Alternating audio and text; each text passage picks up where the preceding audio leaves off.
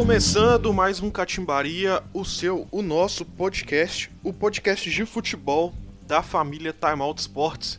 Eu sou Marcos Paulo Rodrigues eu tô aqui mais uma semana, dessa vez com um episódio um pouco diferente do que a gente tá fazendo, do que a gente do que já se tornou o tradicional aqui no Catimbaria. Essa semana a gente aproveita a aproximação das finais dos estaduais e a gente dá uma passada em todos os, os combates aí. Antes de começar, deixa só dar uma passadinha naqueles já tradicionais recados de todo o início de podcast, né? A gente é o Catimbaria, o podcast do, de futebol do Time Out Sports, e você pode encontrar nossos episódios, todos os nossos episódios lá no timeoutsports.com.br. Além disso, você também pode encontrar nossos episódios no Spotify, no seu agregador de preferência. É só procurar o Catimbaria. Além disso, a gente também está lá no, no Facebook, facebook.com barra timeoutsports, no Twitter, arroba timeoutsports. Lá você fica sabendo de todas as postagens dos novos podcasts da casa, todas as nossas postagens lá no site. Beleza? É, acompanhe a gente então, é, entre em contato, procure a gente lá nas redes sociais e indique o nosso podcast. Beleza? A gente começa aqui pertinho, a gente começa pelo Campeonato Mineiro.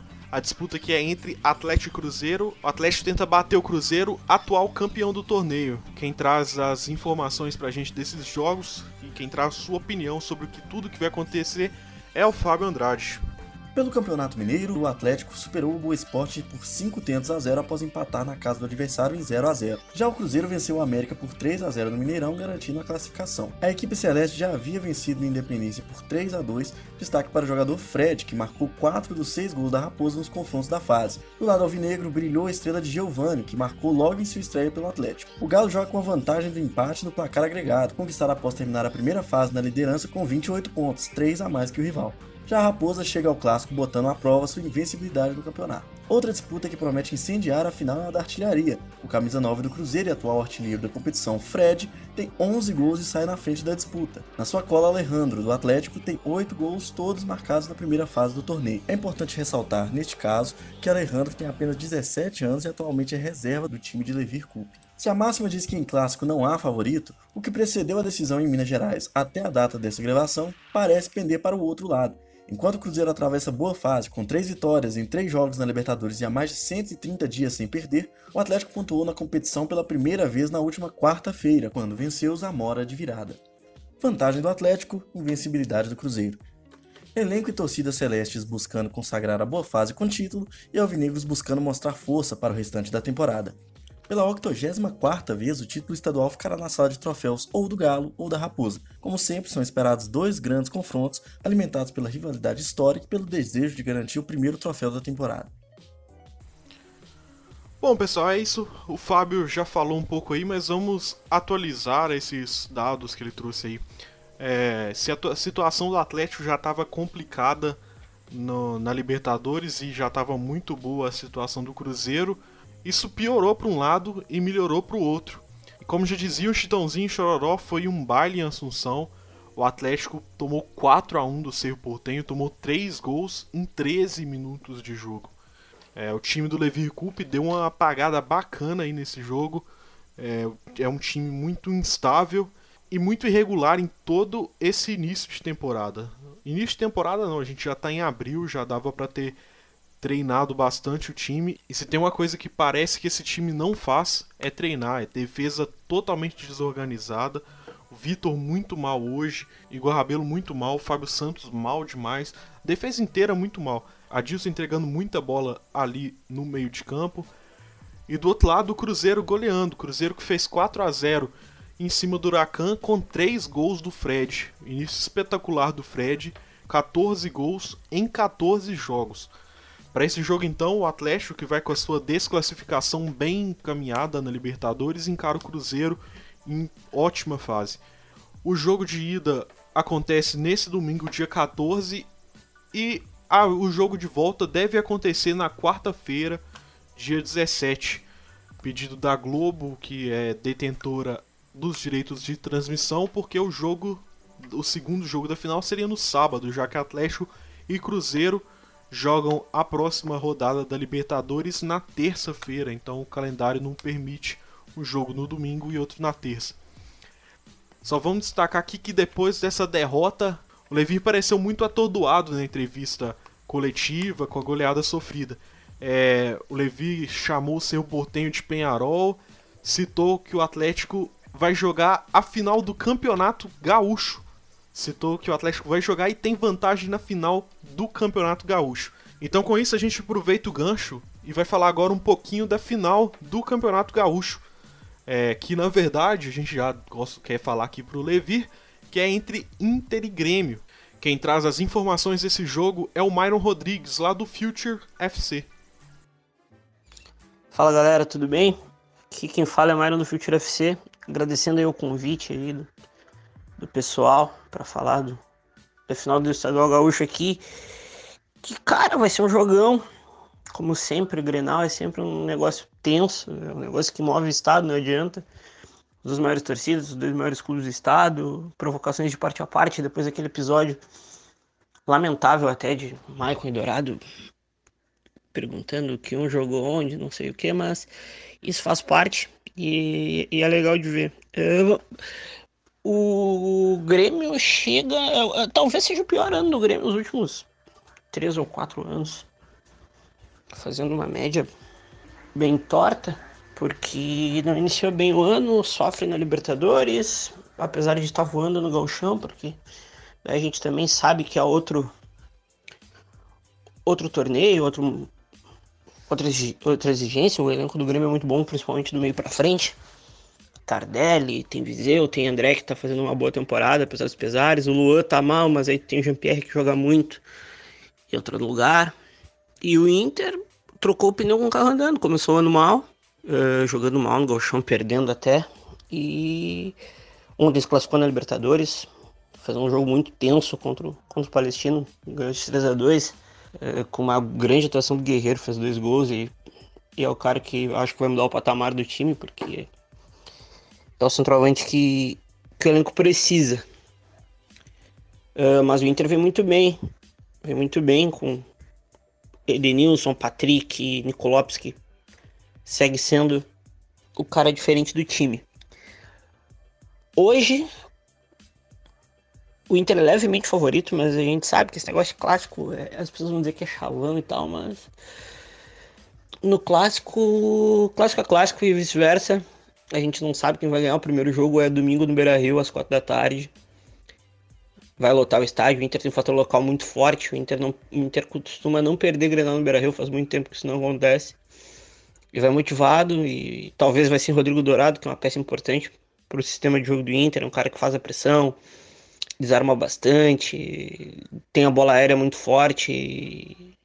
Para o jogo direto do Inter isso é primordial. E se não jogar Dourado, jogar Richelli. E daí o Inter muda a plataforma, jogando 4-2-3-1 com o Edenilson e ele, Patrick aberto, Aí muda tudo. Que já é um, já é um complicador pro Dair. O Grêmio vai no 4-2-3-1, vai sem Luan. A dúvida fica entre os volantes, né? Porque o Michael e o Michel não tá ornando, não tá indo muito bem. Os dois têm problemas de movimentação. Por causa da idade, por causa das lesões, por causa de ritmo também.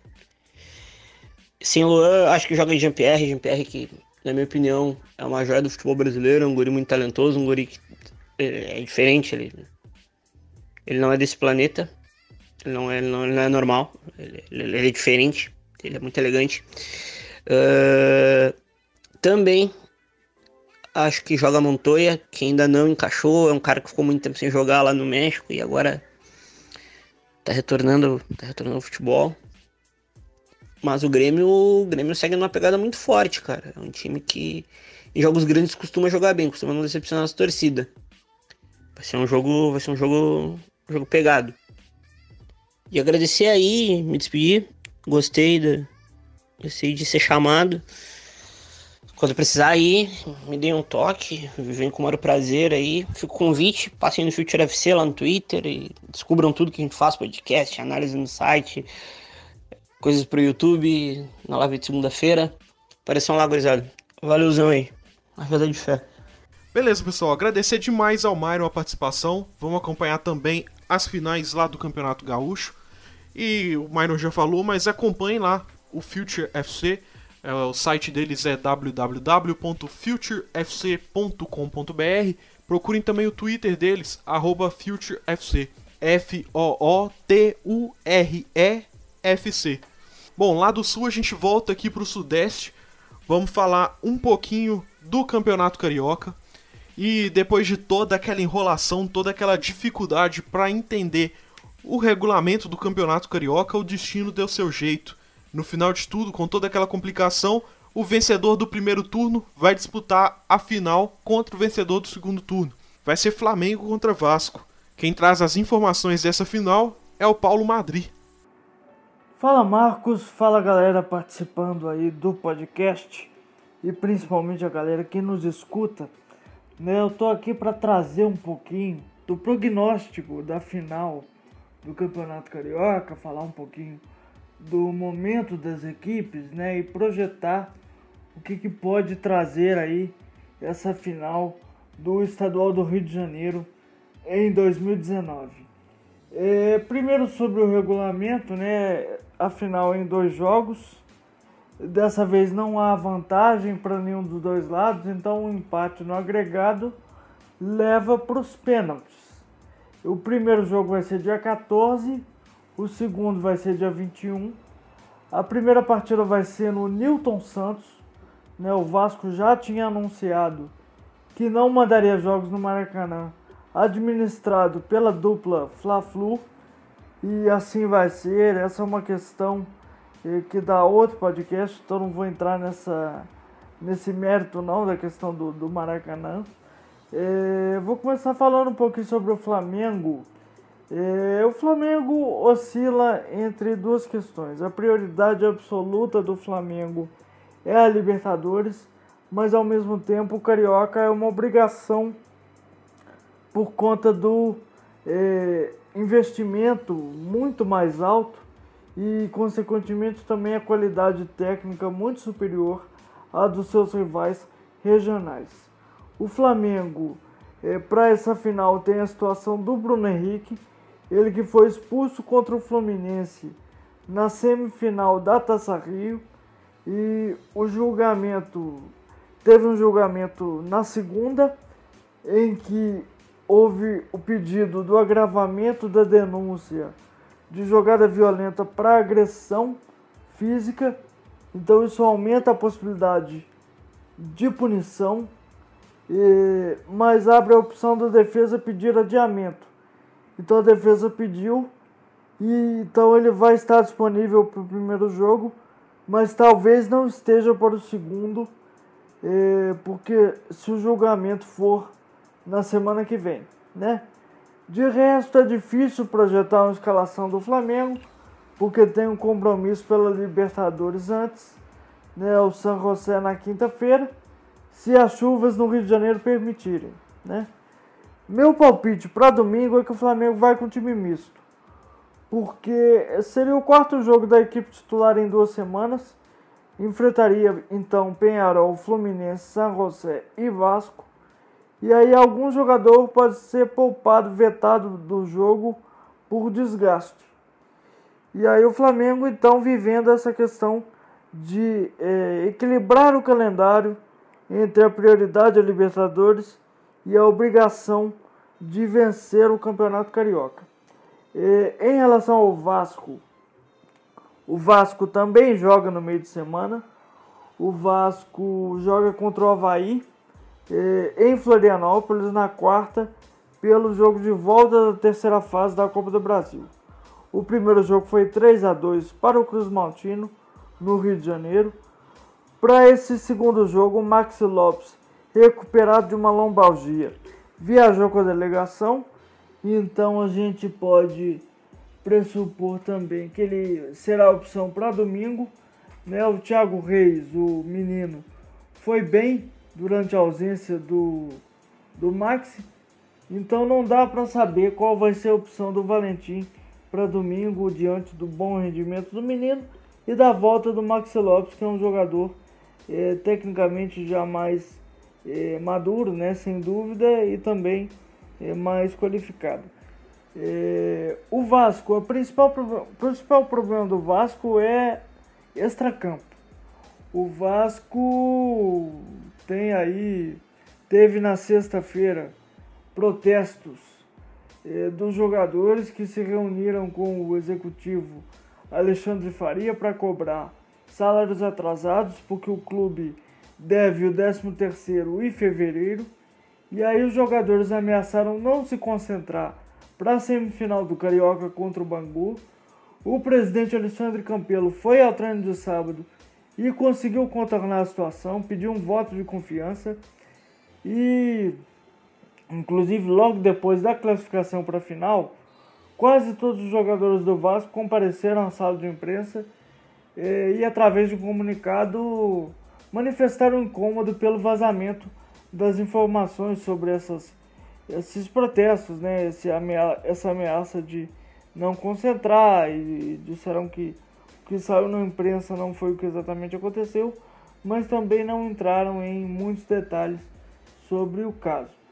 E, o único ausente desse, desse comunicado foi o Thiago Galhardo, ele que foi acabou sendo afastado pela diretoria e está fora dos planos.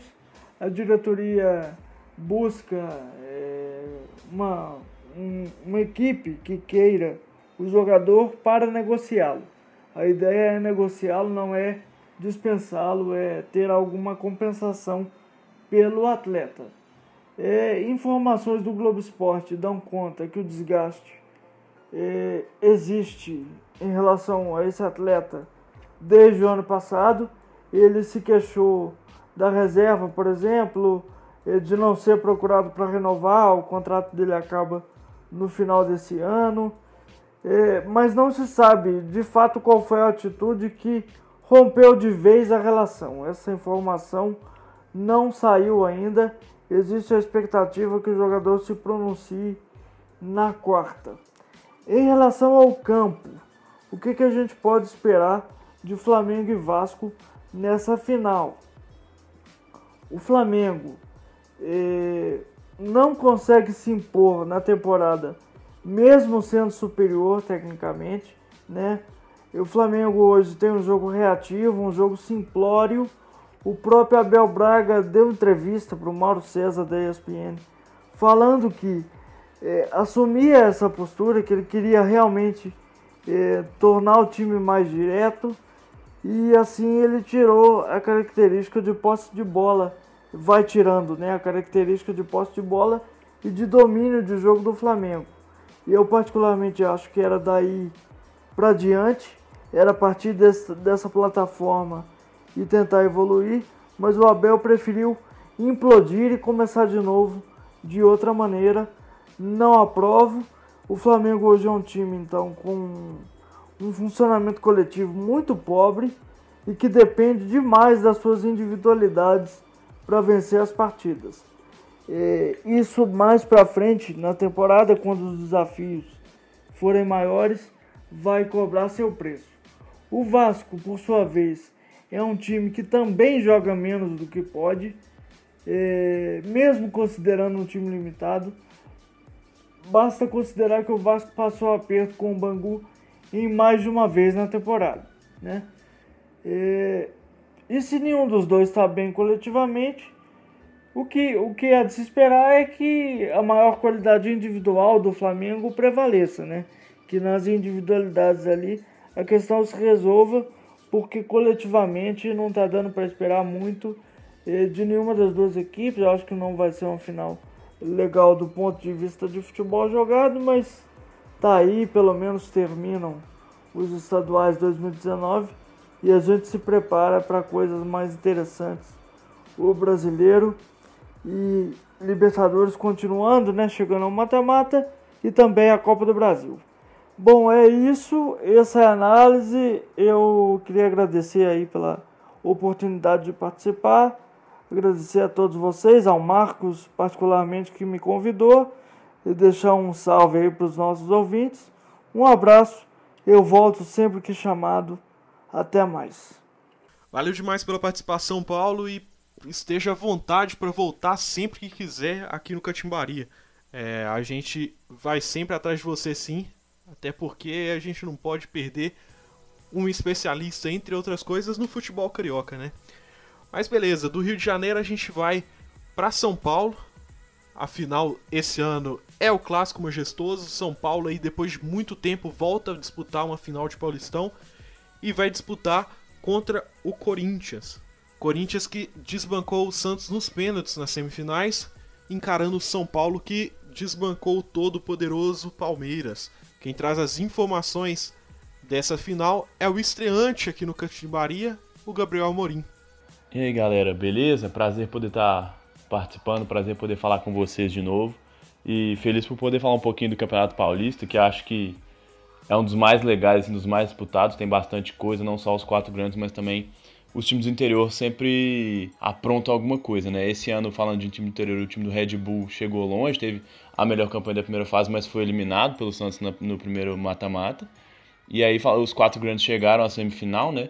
e, e campanhas bem diferentes assim de um time para o outro. Né? O Palmeiras era o grande favorito por ter o melhor elenco e acabou apresentando um futebol bem pobre assim durante todo o campeonato e teve é, contra o São Paulo passou os dois jogos da semifinal sem marcar nenhum gol, né? Os dois jogos foram 0 a 0 com futebol bem fraquinho é, e acabou sendo eliminado pelo São Paulo, né? O caso do São Paulo, o tricolor foi mais ou menos o contrário, né? O time estava em reconstrução, muita gente saindo do time, medalhões como o Diego Souza saíram no meio da temporada, Nenê foi, é, foi encostado, o treinador saiu depois da eliminação da Libertadores, o time estava com um clima muito ruim. É, aí o Wagner Mancini chega, assumiu de forma interina até o Cuca poder entrar e, e parecia que as coisas só iam piorar, mas aí em cerca de duas semanas, nas últimas duas, três semanas, os garotos da base entraram muito bem, principalmente destaque aí o Anthony, né, um jogador de lado de campo muito habilidoso, que tem jogado com muita personalidade. E o time começou a jogar bem melhor, conseguiu se classificar contra o Ituano nas quartas de final. E, e agora conseguiu equilibrar o jogo contra o Palmeiras, né? E, e para o São Paulo, devido à diferença técnica dos dois elencos, ter conseguido levar esse jogo para os pênaltis contra o Palmeiras já é um grande feito, né? E hoje o time talvez seja o time com, na melhor, em melhor fase, assim, até emocional no campeonato. Na outra semifinal, o Santos, que era o elenco mais fraco, né? Considerado o elenco mais fraco antes da competição começar, com menos opções tinha o Sampaoli como principal destaque, vamos dizer assim, né, o treinador novo. E, e jogou, é, talvez, não, quase com certeza, o melhor futebol da primeira fase, talvez o melhor futebol do Brasil nesses primeiros meses de futebol, nesse calendário de 2019. É, mas começou a sofrer nas últimas rodadas, teve problemas na, nos jogos da Copa do Brasil mais recentes, estava com problemas para marcar e, e, esse era o grande feito do time ter um ataque muito intenso que, que não, não parava nunca de querer buscar o gol nos últimos jogos estava indo muito mal. O primeiro jogo da semifinal contra o Corinthians foi mal, é, perdeu e o Corinthians foi melhor. O Corinthians conseguiu é, controlar mais o jogo, não deu tanto espaço assim para o Santos, conseguiu anular um pouco a tática do São Paulo de ter a posse o tempo todo. Mas no segundo jogo da semifinal foi um massacre, assim, 1 a 0 reflete muito pouco que foi o jogo. Foram 23 finalizações do Santos, parecia que o Cássio ia ser o grande herói é, e que não ia deixar a bola entrar, né? Mas ele conseguiu, o Santos conseguiu um gol no finalzinho aos 40 com o Gustavo Henrique e foi para os pênaltis também. É, e aí o, o, Cássio até que não pegou o pênalti, né? Os dois pênaltis errados pelo Santos foram na trave. Mas o time do Corinthians foi, né, saiu vencedor nesse confronto aí. Mesmo ter jogado futebol muito ruim no segundo jogo, o próprio treinador, o, o Fábio Carilli, é, é, disse que estava preocupado com a, com a, atuação do time, com, a, né, com como o time se portou nesse segundo jogo da semifinal, porque realmente não jogou, né? Veio só para se defender. É, mas provavelmente os dois times que durante a fase de grupos tiveram mais problemas, né? Chegam à final. O Corinthians começou tentando. É, o cara tentando um estilo um pouco mais agressivo do que ele teve na primeira passagem dele, o cara que foi conhecido por ser muito bom na defesa, mas não funcionou. O time é, talvez tenha começado sua virada num jogo contra o Santos na fase de grupos e conseguiu é, uma boa atuação, anulando as principais armas do Santos. E aí daí pra frente o time cresceu e, e, o time do São Paulo, como eu falei, que vem na, com o melhor momento do campeonato, nas últimas duas, três semanas, vem muito bem. É, pro lado do Palmeiras, que foi de fora, muita decepção. Pro lado do Santos, é ruim, porque é um time que sempre chega no, na, na, decisão, pelo menos, do campeonato, assim, é, é, frequente.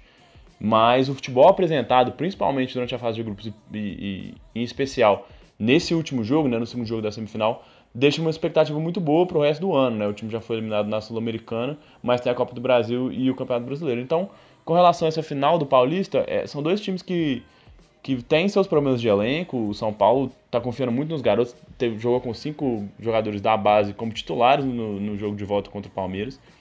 É, então, é, uma oscilação maior é até esperada desses caras. E, e do lado do Corinthians, é um pouco daquela forma que a gente conhece, né? O time ainda tem é, seus méritos defensivos, apesar de ainda ter problemas muito grandes na bola aérea, e isso vem desde a primeira passagem do Carilho. É, o Henrique e o Manuel são uma dupla, no mínimo, contestável de, de zagueiros ali no Corinthians. Então, é mais ou menos por aí. Acho que vai ser um confronto, como foram as semifinais, muito apertados e a chance de, de levar para uma decisão de pênalti ou para uma diferença mínima de gols é muito grande. Né? O, o Corinthians talvez é, pudesse exercer melhor o fato de jogar em casa, mas tem tido problemas com o próprio campo, né? O, o gramado está muito ruim, isso tem atrapalhado os próprios jogadores do Corinthians. E, bom, como eu falei, o momento talvez do São Paulo seja melhor. Acho que se eu tivesse que apostar em alguém seria no São Paulo. Mas, como eu falei também, muito equilibrado e a chance de uma decisão é, de novo nos pênaltis é muito grande mais uma vez. Valeu, galera. Obrigado aí pela oportunidade, obrigado pelo espaço e um abraço para todo mundo. Beleza, Gabriel, muito obrigado pela sua participação aqui no Catimbaria. Bom, pessoal, agora que a gente já passou pelos principais campeonatos estaduais aí, vamos dar uma passada nos outros campeonatos, nos outros times da Série A que estão disputando aí as finais estaduais. E a gente começa pelo Paraná. Lá no Paraná, o Atlético Paranaense vai encarar o Toledo na final do campeonato. O Furacão, que levou agora o segundo turno, venceu a taça de Seu Kruger e encara o Toledo, que foi o time campeão do primeiro turno. O Atlético que venceu o Coritiba na, na final do segundo turno nos pênaltis. O Atlético Paranaense que não joga o estadual com seu time principal, joga com o sub-23, conseguiu a vaga para essa final. Agora a gente passa lá pelo Campeonato Goiano que vai ter Atlético Goianiense e Goiás na final na Bahia, o Bahia encara o Bahia de Feira. Bahia contra Bahia aí na final do Campeonato Baiano. E lá no Ceará, a disputa do título do Campeonato Cearense fica entre Fortaleza e Ceará, um embate aí entre o Rogério Ceni e o Lisca Doido, o time que fez uma belíssima campanha na Série B do ano passado contra o Ceará que fugiu bravamente do rebaixamento da Série A. Beleza, pessoal. A gente vai ficando por aqui então. É, a gente volta daqui 15 dias com mais um episódio do Catimbaria. Mais uma vez, acompanhe a gente lá no site, no nosso site, timeoutsports.com.br. Acompanhe a gente também nas redes sociais, facebook.com.br timeoutsports e lá no Twitter, arroba timeoutsports. É, a gente volta daqui 15 dias então. então indique a gente para as pessoas que você conhece, que gostam de podcast, gostam de futebol, vai gostar do nosso conteúdo. Beleza? A gente vai ficando por aqui então. Voltamos daqui 15 dias. Até mais.